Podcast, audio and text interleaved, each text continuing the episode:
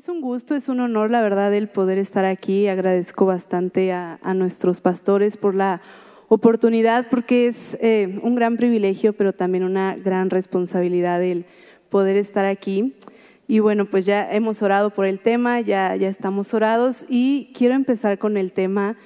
Hoy quiero compartirte un tema que a lo largo eh, de los años he podido experimentar, he podido vivir con Dios y yo sé que algunos de ustedes también lo han vivido o lo están viviendo, están pasando una etapa y voy a hablar acerca de el silencio. Cuando Dios guarda silencio, cuando a veces nosotros oramos, cuando a veces nosotros le pedimos algo a Dios, pero no escuchamos nada, solo hay un silencio, no es un sí, no es un no, hay un silencio. Y yo te pregunto, ¿en algún momento has estado en alguna situación difícil? ¿Has estado orando? ¿Has estado clamando a Dios? Pero no escuchas una respuesta. Sientes que Él no está ahí. Sientes que, que la respuesta que le estás pidiendo no llega y además dices, o sea, no sé, no sé si sí, no sé si no, no sé si dar el paso, si quedarme aquí, porque no estás escuchando la voz de Dios. Y si te ha pasado, ¿Cómo es que has respondido ante eso?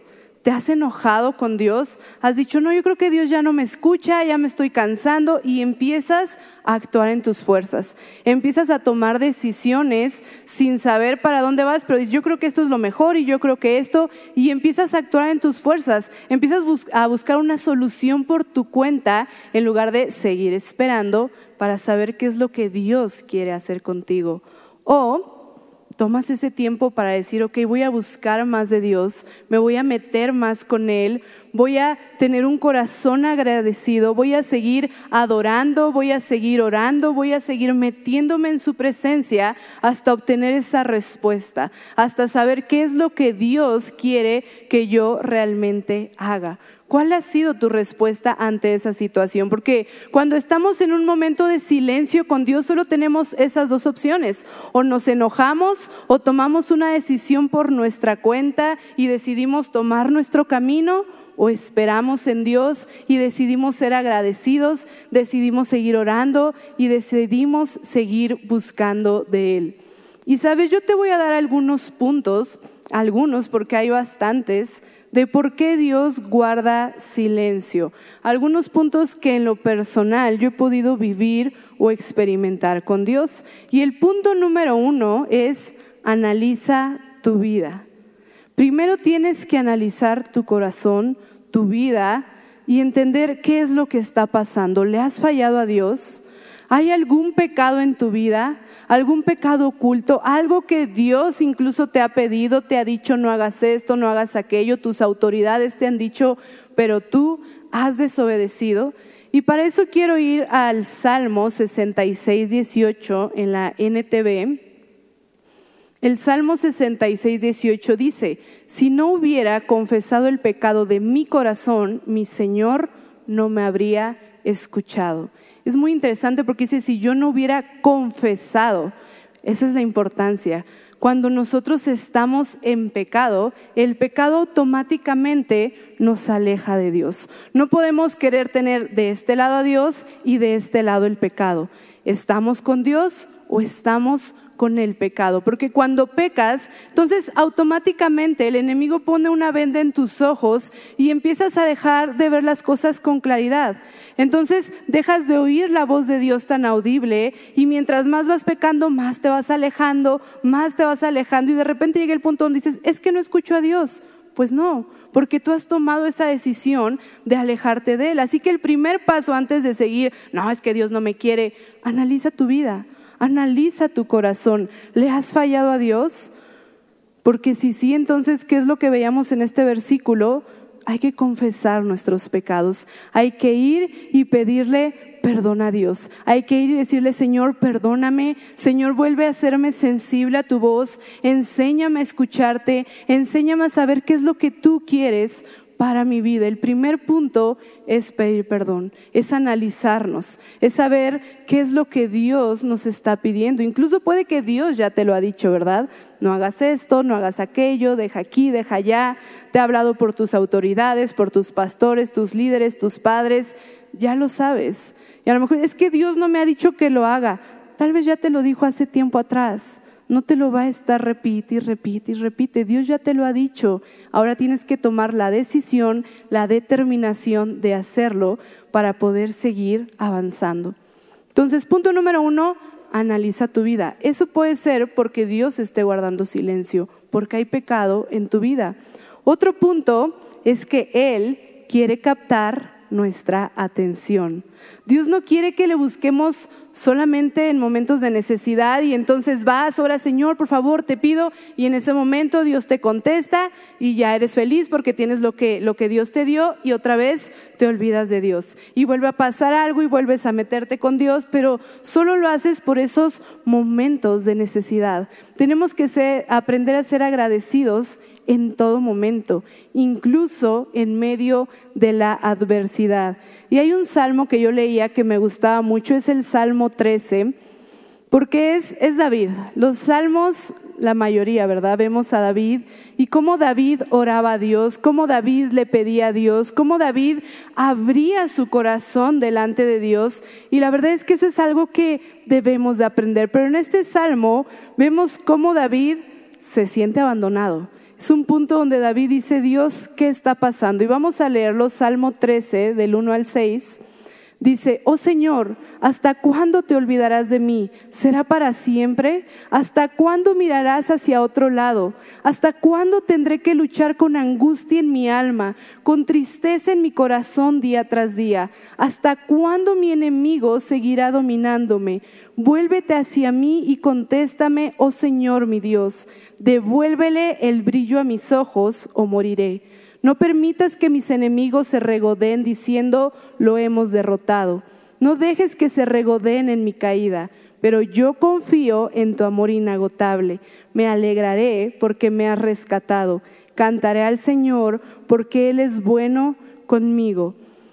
Y me gusta porque David pasaba por momentos difíciles y, si tú te das cuenta, él se sentía solo. O sea, Señor, ¿hasta cuándo mis enemigos van a estar contra mí? ¿Y hasta cuándo me voy a sentir así? ¿Y hasta cuándo? E incluso me impacta, ¿verdad? Como dice, devuélvele el brillo a mis ojos o moriré. O sea, él decía, sin Dios yo estoy muerto. Sin Dios yo no tengo esperanza. Pero después de decirle todo, de abrir su corazón a Dios y decir, Dios, me siento solo, Dios, no sé qué hacer, Dios, ¿hasta cuándo me vas a dejar aquí solo? Él dice, pero yo confío en tu amor inagotable. Me alegraré porque me ha rescatado, cantaré al Señor porque Él es bueno conmigo. Él sabía que a pesar de todo, Dios estaba con él. A pesar de ese silencio, a pesar de ese momento de angustia, Dios estaba ahí y decía, cantaré porque Él es bueno conmigo. Cuando pasamos por momentos difíciles, lo que menos queremos es cantar. Lo, queremos, lo que menos queremos es decir, ay Dios, tú me amas. O sea, en ese momento nos tiramos y Dios, ¿por qué me odias? ¿Por qué no me quieres? ¿Tienes preferidos? Y, y, y entonces empezamos a quejarnos. Y David sí, tenía su corazón que decía, Dios, Dios, ¿qué está pasando? Y era sincero, se lo decía a Dios, abría su corazón, pero al final su confianza siempre estaba puesta en Dios. David tenía un corazón agradecido para con Dios. Y me gusta porque no es el único salmo. Si leemos varios salmos, te vas a dar cuenta cómo David abre su corazón, pero siempre al final dice algo, Dios, yo en ti confío, Dios, tú eres bueno, Dios, te seguiré amando, te seguiré alabando porque él tenía una relación íntima con Dios. Y a pesar de la circunstancia que él viviera, él sabía quién era su Dios. Entonces, a veces Dios quiere captar nuestra atención, quiere que en ese momento de adversidad le busquemos, que nos enfoquemos en Él, que nos enfoquemos no solo en el problema y en la respuesta al problema, sino que le adoremos y pongamos nuestra confianza plena en quién es Él. Entonces el segundo punto, a veces Él quiere captar nuestra atención. El tercero, Dios obra en sus tiempos y conforme a su voluntad. Quiere que confiemos en Él. A veces Dios guarda silencio porque no es el tiempo, porque no es el momento, porque quiere que aprendas a confiar en Él, en lo que Él va a hacer, pero a su momento. Tenemos que entender que Dios no cumple nuestros caprichos. Sí, la Biblia dice que Él responde a nuestras peticiones y que Él nos da nuestros anhelos, pero, pero no es como tener una lámpara mágica y pedimos y nos da y pedimos y nos da. No se trata de eso. Nosotros pedimos y Dios nos da, pero conforme a su voluntad y en su tiempo. Y es ahí donde a veces es difícil, porque tenemos que aprender a esperar en su tiempo. Tenemos que aprender a que a veces sus silencios no es que algo está mal, no es que Dios te dijo que no, simplemente no es el tiempo. A veces Él está obrando, no lo estás viendo, pero Él por detrás está haciendo cosas, está trabajando para darte eso o para ayudarte. Ahora, me gusta porque vamos a desarrollar un poquito, vamos a analizar un poquito la historia del pueblo de Israel, porque yo sé que tú dices, sí, pero yo ya llevo tiempo pidiéndole a Dios, yo ya llevo tiempo orando y Dios no me contesta. Entonces, si tú crees que has esperado mucho tiempo, vamos a ver el pueblo de Israel. Cuando ellos fueron esclavos en Egipto, ellos estuvieron por años pidiendo que Dios los liberara, pero vamos a verlo. Vamos primero a primera de, a segunda, perdón, vamos a segunda de Samuel 11:1. Nada más vamos a leer las primeritas cosas que dice, ¿verdad? Segunda de Samuel 11:1 dice, "En la primavera cuando los reyes suelen salir a la guerra."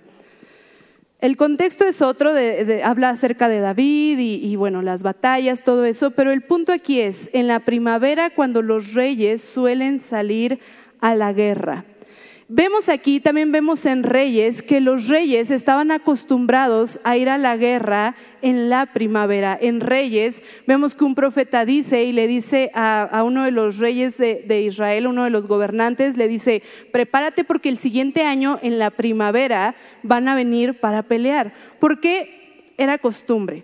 Estaban acostumbrados y la causa principal de muerte en aquellos días eran esas guerras, eran las guerrillas que había. Entonces la gente moría porque de repente un pueblo con otro pueblo entraba en guerra y entonces había muertes ahí.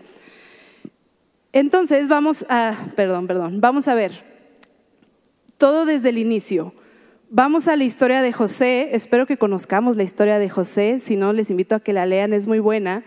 Pero José es el segundo del faraón. Su familia está en Canaán. Entonces llega el tiempo del hambre, llega el tiempo donde necesitan comida y entonces la familia de José va a Egipto, piden alimento, se encuentran con José y entonces José, siendo segundo de Faraón, les dice, vengan aquí a Egipto, aquí tenemos alimento, aquí les podemos dar casa, aquí pueden quedarse. Entonces sus hermanos van por su padre Jacob y lo traen a Egipto. Así es como ellos llegan a Egipto.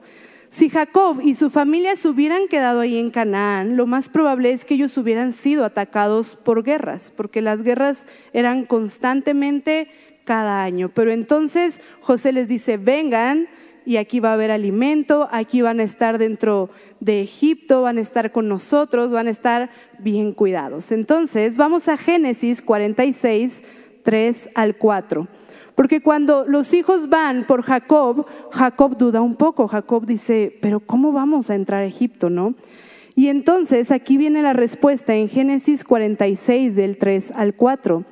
Dios le dice a Jacob, yo soy Dios, el Dios de tu padre, dijo la voz, no tengas temor de descender a Egipto, porque allí haré de tu familia una gran nación. Yo descenderé contigo a Egipto y te volveré a traer. Morirás en Egipto, pero José estará contigo para cerrar tus ojos. Y aquí vemos algo, vemos una respuesta de Dios. Dios le está diciendo a Jacob, ve y hazlo, pero esto también tiene una promesa, porque le dice, porque allí haré de tu familia una gran nación. Jacob pensaba, ¿cómo voy a ir a Egipto? ¿Cómo voy a llegar a una tierra que no es mi tierra? ¿Y cómo voy a habitar ahí? Y Dios le dice, hazlo. Pero no solo le dice eso, sino que le dice que dentro de ese lugar va a hacer que su familia se vuelva en una gran nación. Y aquí quiero detenerme porque si Dios te ha dado una promesa, tienes que creerla.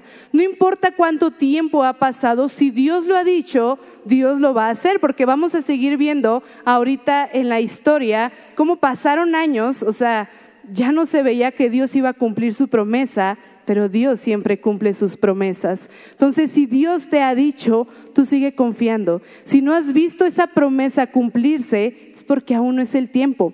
Es porque Dios sigue obrando, sigue trabajando y en su momento llegará esa, esa promesa. Entonces, la familia llega a Egipto.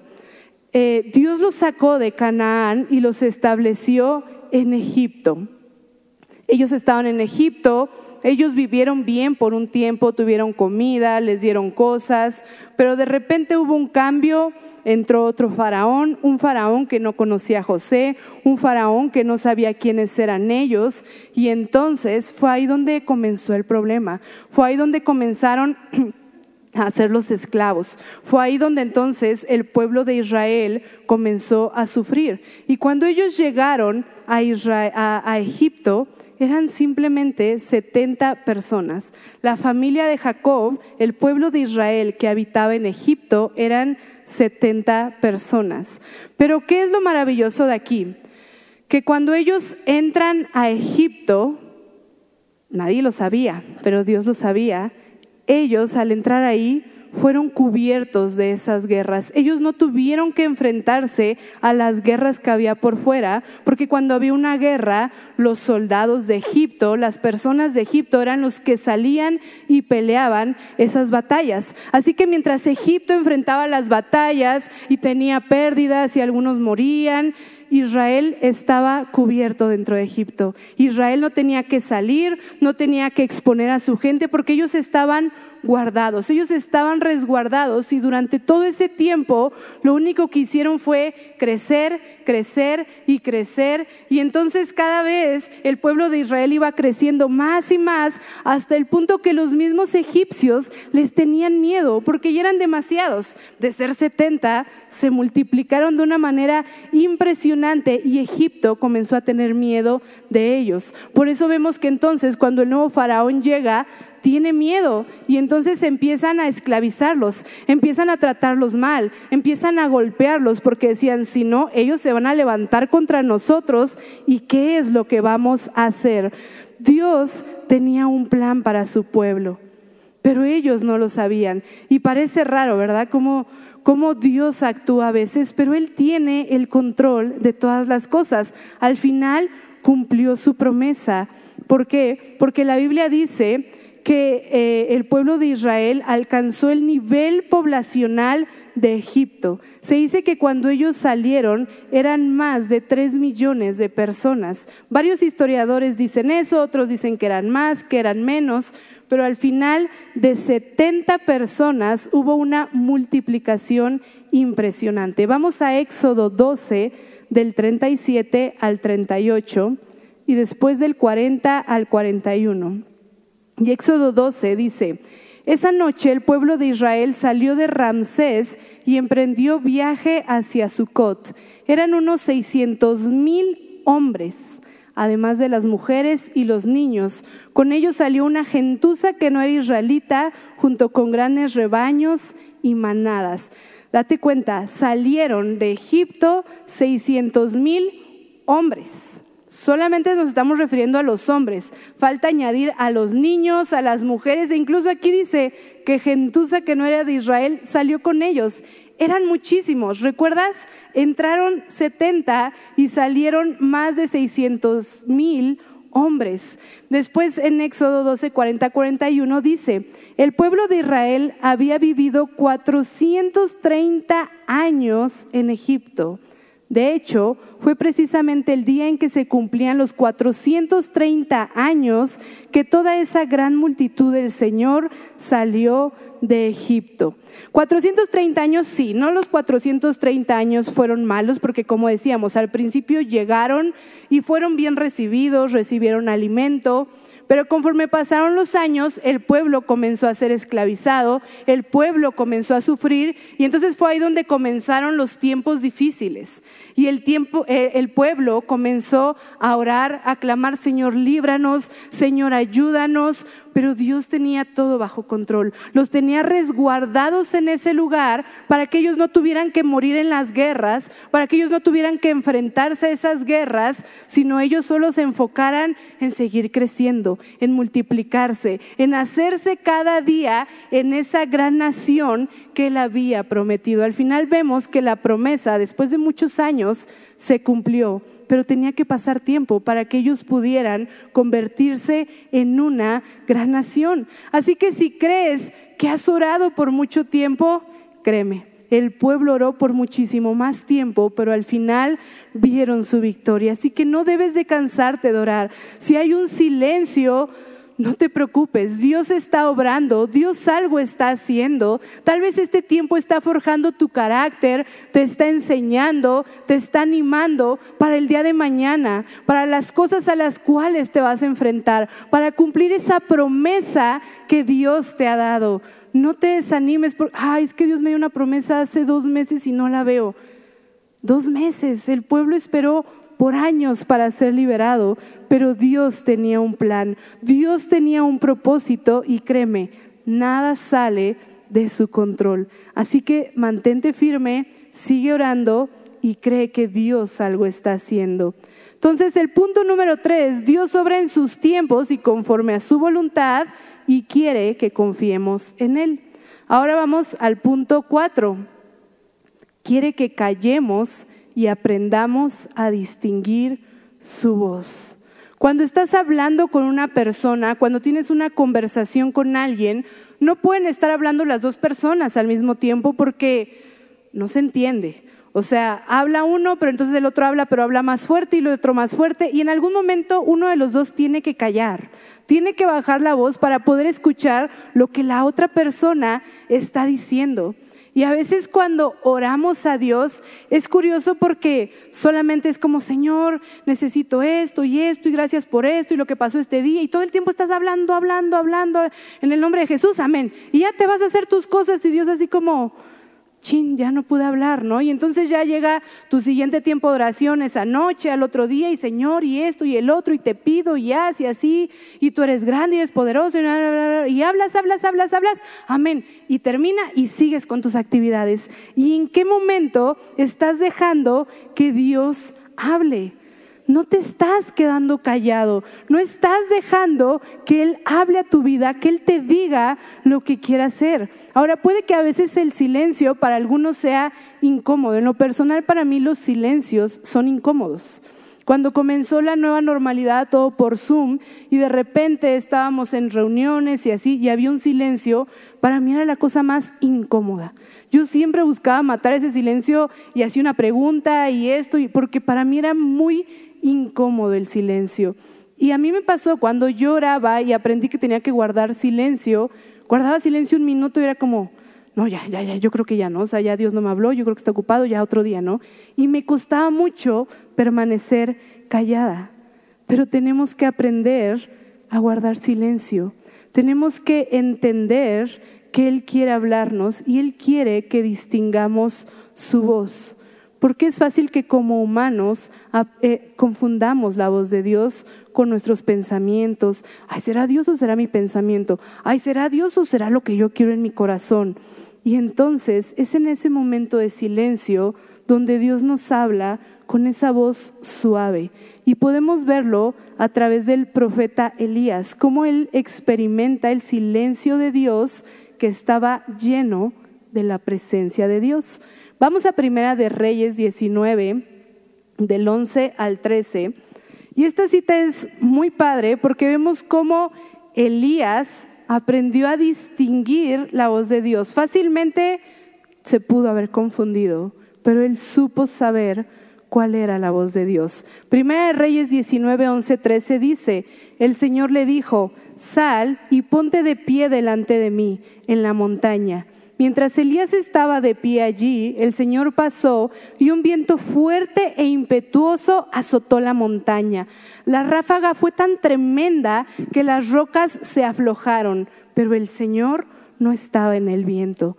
Después del viento hubo un terremoto, pero el Señor no estaba en el terremoto.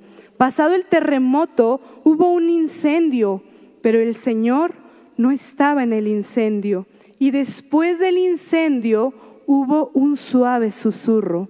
Cuando Elías lo oyó, se cubrió la cara con su manto, salió y se paró a la entrada de la cueva.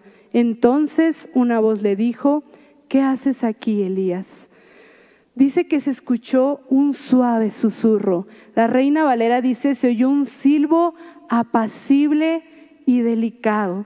A veces queremos que Dios nos hable a través de ruidos, a través de cosas extravagantes. Y claro que lo hace. Él habló a Moisés por medio de una zarza. Dios lo hace, lo puede hacer, pero a veces también quiere hablarnos a través de una voz suave, de una voz delicada, de un susurro. ¿Por qué? Para que nosotros estemos atentos a su voz, para que nosotros realmente podamos oír lo que Él quiere decirnos, para que pongamos toda nuestra atención a Dios. ¿Sabes? A mí me gusta porque estos cuatro puntos, ay, perdón, estos cuatro puntos hablan del silencio de Dios, pero podemos ver que después de los silencios de Dios hay grandes victorias. Después de cada momento que Dios ha guardado silencio, se ha visto una victoria grande. En la Biblia muchas personas vivieron el silencio de Dios. Job pasó por momentos muy difíciles, conocemos la historia de Job, perdió todo lo que tenía. Y hay una parte en la Biblia donde Job dice, Dios, yo clamo a ti, pero tú no me respondes. Estoy delante de ti y ni siquiera me miras. O sea, Job se sentía solo, Job se sentía que nadie lo escuchaba, que Dios no estaba ahí. Había un silencio total y Job clamaba. Y después de todo lo que vivió y después de todo el trato que Dios tuvo con él, vemos que Job volvió a tener lo que tenía y más. Fue bendecido al doble. ¿Por qué? Porque después del silencio viene una gran victoria. David muchas veces experimentó esos momentos de silencio, como leíamos más arriba en el Salmo, Señor, ¿hasta cuándo vas a estar sin, eh, no vas a estar aquí? ¿Hasta cuándo no voy a escuchar tu voz? Pero yo te amo yo sé que eres fiel y te sigo alabando. Y siempre, después de esos momentos de silencio, él veía una gran victoria. Y el pueblo de Israel experimentó muchos años de silencio, experimentó muchos momentos de aflicción, de dificultad, donde decían, no, ya, ya no puedo más, ya no sé si voy a poder seguir. Y oraban y se desanimaban y seguían, pero al final vino una gran victoria, vino el cumplimiento de una promesa y vino una gran victoria para todo el pueblo. El silencio es el lugar donde Dios nos espera para que logremos escucharlo, para que nos olvidemos del ruido que hay en todo el mundo y nos enfoquemos solamente en escucharlo a Él. El silencio de Dios no está vacío.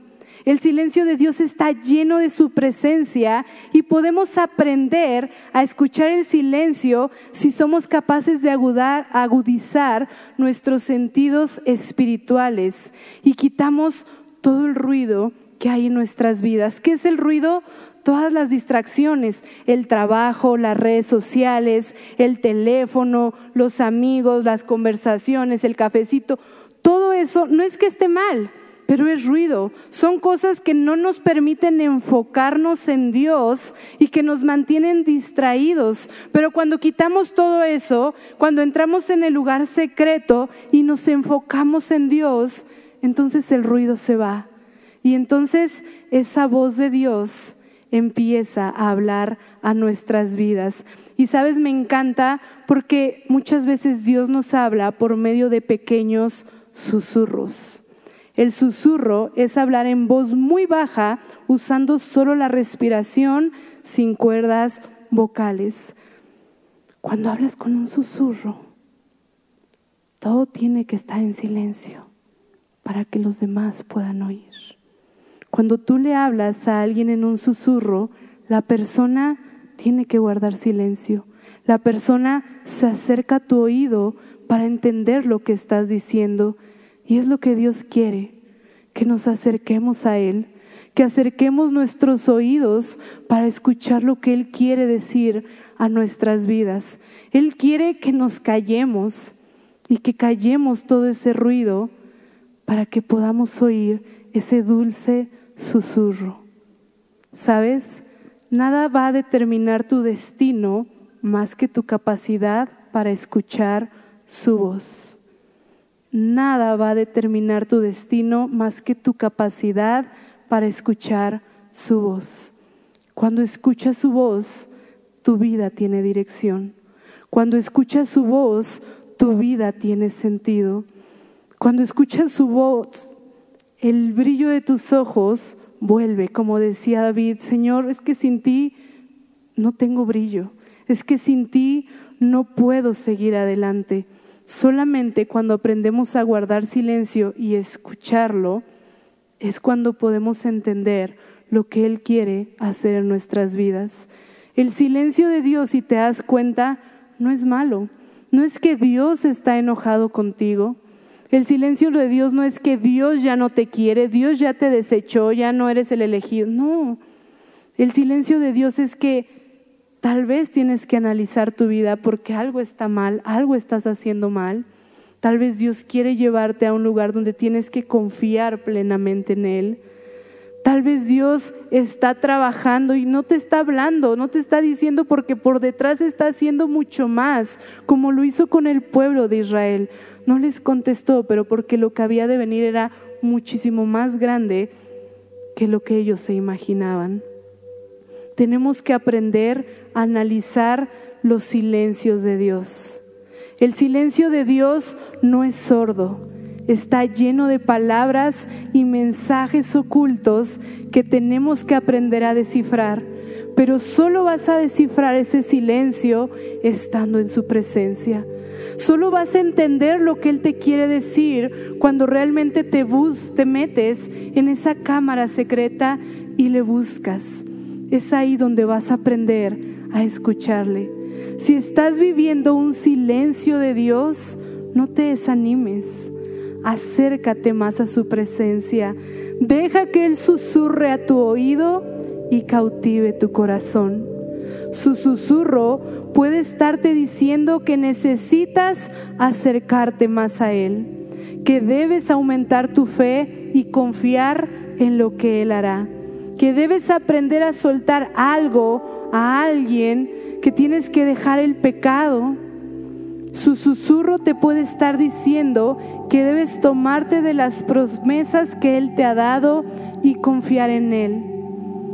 El susurro, el silencio de Dios es bueno, pero tienes que aprender a saber qué es lo que Dios quiere hablarte en medio de ese silencio, en medio de ese susurro. Su susurro te dice, estoy contigo aunque no lo veas. Dios siempre está con nosotros. Él nunca nos ha dejado y nunca nos va a dejar. No importa que vivas la situación más difícil, no importa que han pasado meses, años desde que Él te dio una promesa o desde que tú le pediste algo, Él no lo ha olvidado. Él está trabajando, pero tienes que esperar a que llegue el momento. Déjate guiar por Dios, deja que ese silencio incluso se vuelva en una de tus mejores etapas, porque tú lo buscas mucho más, porque tú aprendes a escuchar su voz en medio de ese silencio. ¿Por qué no cierras tus ojos? Vamos a, a orar a Dios. Vamos a pedirle que Él nos enseñe a escuchar su voz. Señor, te damos gracias por este tiempo, Señor. Gracias por lo que tú has venido a hablar a nuestras vidas, Padre. Gracias porque entendemos que los silencios no son malos, sino muchas veces tú estás trabajando en nuestras vidas porque los silencios los hemos podido ver, como dentro de todo ello tú tienes el control de las cosas, Señor. Y si estamos pasando por un momento de silencio, te pedimos que tú nos fortalezcas, Señor, que podamos poner nuestra confianza plena en ti, que podamos aprender a depender en medio de la dificultad, en medio de la, de la circunstancia difícil, podamos verte a ti, Señor, que como David, Señor. Tal vez vayamos y pongamos toda nuestra carga y abramos nuestro corazón delante de ti diciéndote lo que sentimos, pero que al final podamos decir, yo sé que tú eres Dios, yo sé que tú nunca me vas a dejar, yo sé que tú me amas y que tú siempre vas a estar conmigo, que nunca partemos nuestra mirada de ti, sino que podamos seguir confiando en quien tú eres. Aumenta nuestra fe, Señor, que después de este momento de silencio podamos ver una gran victoria como el pueblo de Israel lo hizo, que después de este silencio podamos nosotros ser testigos de tus maravillas, Señor, que este silencio no venga a apagarnos, que este silencio no nos desanime, sino que aumente nuestra fe, que nos lleve a un nuevo nivel, que en medio del silencio podamos oír tu susurro, podamos oír tu voz hablando a nuestras vidas, Señor, que podamos ser sensibles. Abre nuestros oídos espirituales para escucharte. Permítenos acercarnos a ti para escuchar ese susurro cautiva nuestro corazón y trae dirección a nuestras vidas, Padre. En el nombre de Jesús. Amén.